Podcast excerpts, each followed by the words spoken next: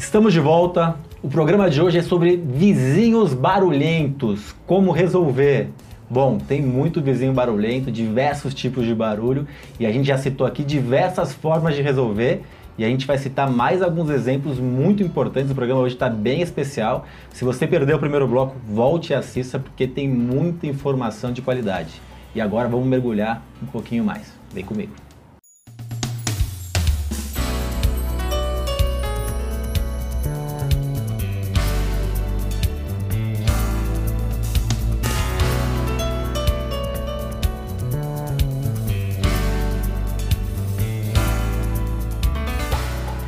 Nossos convidados de hoje são dois convidados especiais, dois síndicos profissionais de sucesso. Do Rio de Janeiro, Antônio Carlos De Luca e de Brasília, Guanaíra Cremonese.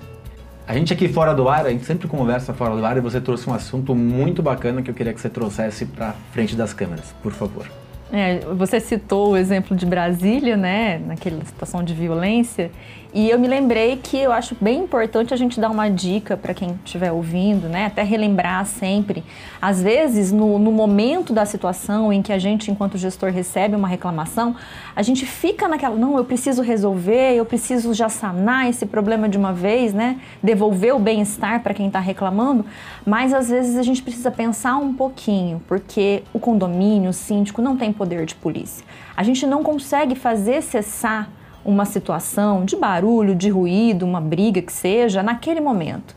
Então, eu, enquanto síndica, dou uma dica para os meus colegas que eu jamais vou pessoalmente pedir para parar um barulho, bater em porta de morador, conversar dessa forma, porque a gente nunca sabe quem está ali por trás de uma porta, quem é aquela pessoa, se ela ingeriu bebida alcoólica, se usou alguma substância entorpecente, ou se realmente está estressado e pode ocasionar alguma violência, né, um ato que a gente não está esperando. A gente já teve casos, nesse caso de Brasília foi um soco que uhum. foi muito grave. Mas a gente já teve casos de, em, em Alphaville, uma senhora que foi, uma mulher que foi morta porque estava andando de salto alto e o vizinho chegou e deu um tiro nela e não aguentava mais. Uh, também tem que ser instruído para os funcionários, né? Também. Porque muitas vezes, ah, o morador sobe lá, sobe lá porteiro, ou se tem vigia ou vigilante, uhum. e na verdade o poder dele é o interfone. Né? Não é o procedimento, né? Ir pessoalmente. É. O que acontece? A grande questão, independente, nesse caso até de ser o síndico ou funcionário, é primeiro, uhum. não colocar a sua integridade física uhum. à risca ali, exatamente porque você não sabe quem é que vai estar do outro lado, se aquela pessoa, como é que aquela pessoa vai estar. Então você tem que se proteger. Então, um síndico de sucesso, como é que ele vai trabalhar? Ele vai trabalhar de formas administrativas. Né? Ele vai pegar as reclamações, as pessoas estão reclamando, elas podem fazer uma série de coisas, podem re registrar a sua, a sua, reclamação no livro de ocorrência, através de aplicativos do condomínio, até mesmo mensagem de WhatsApp hoje em dia é válida, entendeu? Passar para o síndico, o síndico, depois de um tempo, ele vai analisar a questão, ver que a massa realmente condominial está se movimentando em determinada situação, ele vai pegar o regulamento interno, ele vai aplicar a regra do, do regulamento interno. Se cabe advertência, se cabe multa, dependendo da gravidade, ele vai fazer o trabalho do jeito que ele tem que fazer. Importante a massa condominial entender a importância do trabalho do síndico dessa forma e não exigir que o síndico vai lá meter o peito na porta ou que o porteiro vai lá ter a situação. Na pior das hipóteses, acho que qualquer um dentro do condomínio pode ligar para a polícia em determinada situação e falar o seguinte: eu tenho uma situação aqui e a gente precisa da intervenção. Não é só o síndico, entendeu? Então, é, pedir para o síndico chegar lá e resolver aquela situação no momento do, do sangue fervendo uhum. é cruel. Por quê? Sim. Porque ele pode ser prejudicado, no caso, como aquele rapaz de, de Brasília foi prejudicado. Eu adoro quando a pessoa fala, mas a polícia não vem. Aí é o poder público, né? Se de fato é uma perturbação de sossego, a polícia tem sim o dever de comparecer e de cessar aquela perturbação. E se ela não vier por algum acaso, uhum. em algumas cidades a gente tem mais dificuldade Sim. do que outras. Uhum. Então a gente tem, por exemplo, em São Paulo, em, algumas, em alguns bairros, dificuldade. A polícia Sim. realmente fala, não vou. E, ah, uhum. barulho, festa, não vou. Sim. Não vai lá para Então, assim, Infelizmente, se a polícia não vai, é, quem sou eu? eu? eu Mas se a polícia não vai ela tem o um poder para fazer isso, imagina o síndico, Exato. que não tem poder de polícia, entendeu? Oh, tipo assim, é muito complicado. Vamos falar sobre uh, aplicação de advertências e multas. Tem hora que a mediação tem que ser deixada de lado, né? pode até vir, mas assim, obrigatoriamente você tem que aplicar uma advertência ou obrigatoriamente você tem que aplicar uma multa direta, né? E aí você, síndico, obrigatoriamente tem que conhecer as regras do condomínio e as regras uh, condominiais para exercer a sua obrigação, que é aplicar a, a regra. É isso? É isso. A gente precisa seguir o trâmite da convenção condominial, aquilo que se estipula, convenção e regimento interno, e algumas pedem para uma notificação, segunda notificação, e só depois que pode é, emitir realmente aplicar a multa. Outras já permitem que a, a a notificação pode ser verbal, né? pode ser pelo interfone e depois você já pode, na sequência, já fazer uma penalidade de multa. Então tem que seguir o trâmite da convenção, seguir realmente a regra, porque se não seguir aquela regra, a gente corre o risco de notificar ou aplicar a multa e depois essa pessoa, esse condômino, judicializar a demanda e o condomínio perder. Exatamente. Tem que tomar esse cuidado. E aí, quando for aplicar a multa direto, né, Antônio Carlos? Interessante você ter um embasamento jurídico, né? Ter Sim. um advogado que você pode consultar. Porque, assim, por mais que, que às vezes você tem lá que tem que aplicar três advertências para aplicar uma multa, um exemplo. Pô, tem a hora que o cara desce pelado no elevador, você vai aplicar uma uhum. advertência. Uhum. Não, Não, você já vai aplicar uma multa, né? Eu estou muito sexual hoje, né? Já dei dois exemplos sexuais. Eu acho, que, eu acho que a nossa presença aqui está te deixando animado. acho que é você. Vamos lá. É tipo assim, é, eu acho que o importante, além disso, é fazer uma, uma, uma contextualização aqui, de, dependendo do, do processo que você faz, pode ser advertência, pode ser a multa, sempre garantir o processo de ampla defesa da pessoa. Isso é importante também tá? Porque isso vai fazer com que a comunidade entenda que o processo é sério, né? Então, por exemplo, a maioria dos condomínios que a gente administra lá, a minha empresa, a, a gente segue o regulamento interno e a convenção e todos eles falam sobre a aplicação de advertência, multa, mas falam sobre a gravidade. Uhum. Então, nesses condomínios, o que, que a gente faz? A gente analisa a gravidade e a primeira coisa que a gente faz é conversar com o conselho do condomínio o conselho não está para mandar no condomínio, mas nesse momento olha uma função interessante dividir. do conselho dividir, Sim. né? Tipo assim, ó, a gente está interpretando essa gravidade, qual é a opinião de vocês? E eles vão lá e conversam, não sei o quê, e mediante essa reunião a gente faz uma aplicação, ou de advertência e multa.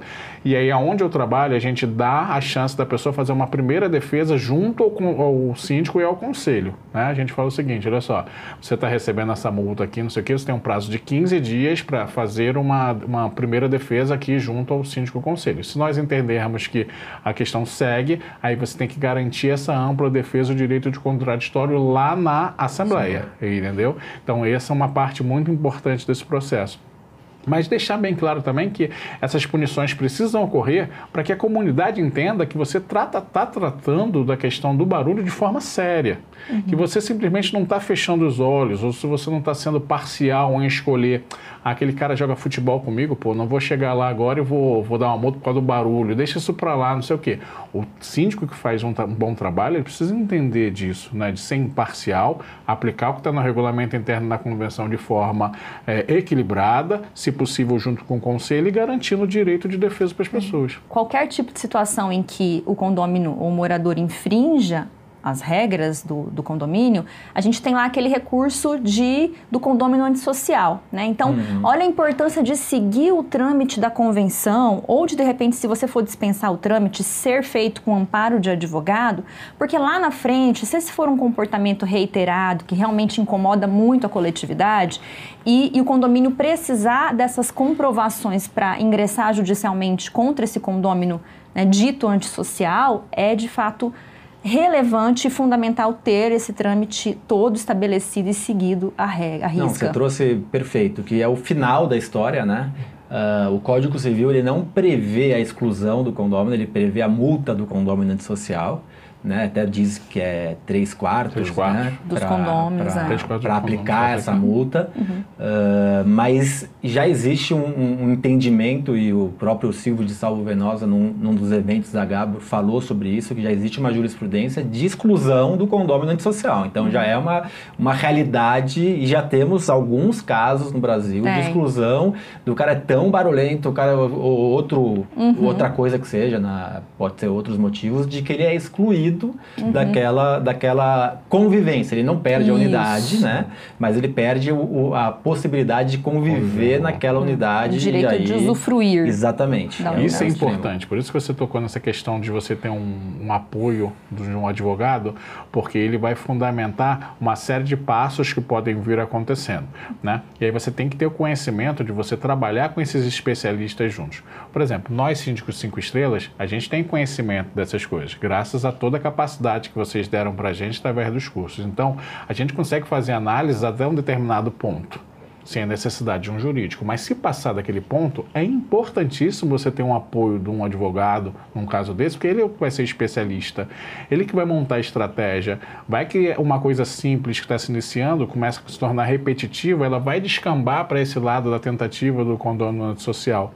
E você tem que ficar atento, porque o condomínio não se faz só com um presente. Ele se faz com o passado e se faz prevendo o futuro. Uhum. E aí você precisa estar tá tentando isso. Hein? Tá vendo? Posso usar numa palestra? Claro que pode. Tipo assim, eu aprendo com você, você aprende comigo. Então o que, que acontece? Você precisa estar tá atentado a isso. Por quê? O síndico passa. Hoje em dia eu estou síndico no condomínio, mas amanhã pode ser que tenha outro condomínio. Mas o condomínio em si, como instituição, ele precisa ter essas bases muito bem fundamentadas e ter um registro disso. Dessa forma, o morador que de repente venha causar barulho, ele vai saber que é o seguinte, pô, isso aqui é um local sério, já aconteceu coisas sérias, punições, quer saber? Vou segurar minha onda, não vou ter uma bateria dentro de casa, vou controlar as crianças, na hora do nheco-nheco eu vou botar uma cama que tenha mola, sei lá, outra coisa. Mas, tipo assim, ele sabe que, tipo assim, o que é importante que vai acontecer de punição, de controle, nesse condomínio vai acontecer. Concorda com o Antônio Carlos, discorda, concorda com a Guanara, discorda de mim. O que, que você está achando do programa? Dê sua opinião, conte seus casos, curta o programa, compartilhe, nos ajude a disseminar informação de qualidade. Estamos agora chegando perto dos 40 mil inscritos, é um número bem significativo. Para terminar, comunicação fazer um trabalho preventivo de conscientização. Qual a importância e como, o quanto isso é efetivo? Muito relevante. É, eu costumo, assim, véspera de feriado, por exemplo, que é um período que as pessoas ficam um pouco mais à vontade em casa, né? É próximo também de, de períodos festivos, eu costumo é, disparar determinados comunicados específicos em relação a ruído, né, em relação a, a, uma série de coisas. Faz a pessoa ter um estalo é, muitas vezes. Né? É, se atentar um pouquinho mais. E também quando a gente percebe reclamações é, sequenciais em relação ao determinado incômodo, a gente foca naquilo ali também. A gente costuma, em vésperas de feriados, né, é momentos festivos, emitir campanhas educativas com focado em determinados aspectos. E também quando a gente vê recorrentemente determinadas reclamações naquele assunto ou um outro assunto, nós também soltamos campanhas educativas específicas nesse sentido, porque dá uma, uma, uma sensação para o morador de que ele está sendo vigiado alguma forma de controle. E outra coisa, né? Você falou no começo, acho que foi você, o Antônio, de que às vezes a pessoa não é não sem noção tentou. mesmo. Uhum. E aí ela lê ali e fala: Nossa, será que eu estou incomodando? Uso salto alto, por exemplo. Mulheres. Exatamente. É, é muito comum, né? Mulheres comum. andarem de salto alto e incomoda realmente, porque muitos condomínios, muitos apartamentos são de madeira, né? Então Sim. faz muito barulho. Então, você colocar um aviso, opa, putz, eu faço isso. Não, não sabia que estava incomodando. É. Já aconteceu situações que eu presenciei, que eu acompanhei do vizinho ler o comunicado e falar comigo: olha, alguém reclamou de mim em relação a isso? É tipo a carapuça serviu, né? É, exatamente. Antônio, em dois minutos, a sua participação final sobre esse assunto da conscientização? Não, tipo assim, isso é muito importante. A gente faz um trabalho muito parecido também, chegando perto de alguns eventos, até esportivos, jogo de futebol, uhum. alguma uhum. coisa, e a gente age tanto preventivamente quanto corretiva, é, de forma corretiva. Às vezes a pessoa fala assim, ó, oh, tá acontecendo um problema aqui, e aí, baseado naquela questão de entender a comunidade, o que, que a gente faz? A gente manda uma mensagem genérica, através do aplicativo do condomínio, através daquele papelzinho do elevador, uhum. eu, eu monto lá.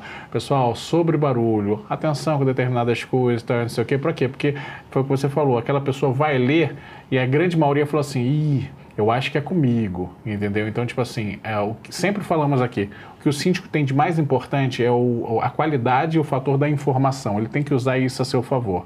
E essas questões de você fazer esses avisos ajudam o síndico na sua gestão.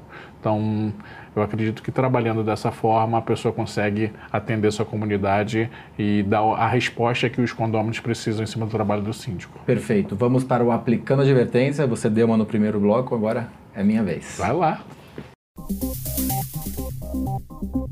A advertência hoje vai para você que não tem empatia. Você mora num condomínio e você não pensa se o seu barulho pode incomodar o vizinho. Então, quando você for ver uma televisão muito alta, será que eu estou incomodando o vizinho? Quando você for andar de salto ou de sapato, estou incomodando o vizinho? Pensar no próximo, jogar futebol com seu filho ou não importa o que você for fazer, pense, estou incomodando? E se você tem dúvidas, pergunta. Desculpa, eu te incomodo quando eu faço isso? Vamos ter empatia, pensar nos outros, porque quando a gente pensa nos outros, a gente faz uma corrente que as pessoas começam a pensar cada um no outro e aí também pensam na gente e melhora para todo mundo. Fica o puxão de orelha, fica a advertência. Antônio, muito obrigado. Prazer enorme ter você aqui. E espero que venha mais vezes nos, vezes nos visitar. Tá, é só chamar, cara. Para mim é um prazer. Eu gosto muito de estar dividindo conhecimento aqui com os convidados, né? Com você. Me divirto pra caramba, porque eu gosto de você muito. E é sempre que é verdadeiro. É, é, é muito feliz de poder estar aqui e estar participando. Precisou só chamar. Muito obrigado. Guanaíra, muito bom ter você com a gente. Participou de dois programas. Não demora muito para voltar porque é muito, muito rica a sua participação. Ah, agradeço e estarei aqui sempre que possível, porque afinal de contas estar aqui estimula a gente a continuar buscando ser melhor profissional a cada dia. É isso aí. Muito obrigado. E você, semana que vem, temos um encontro marcado com mais um programa com informações importantes para a gestão do seu condomínio ou dos condomínios que você faz administração. Até semana que vem.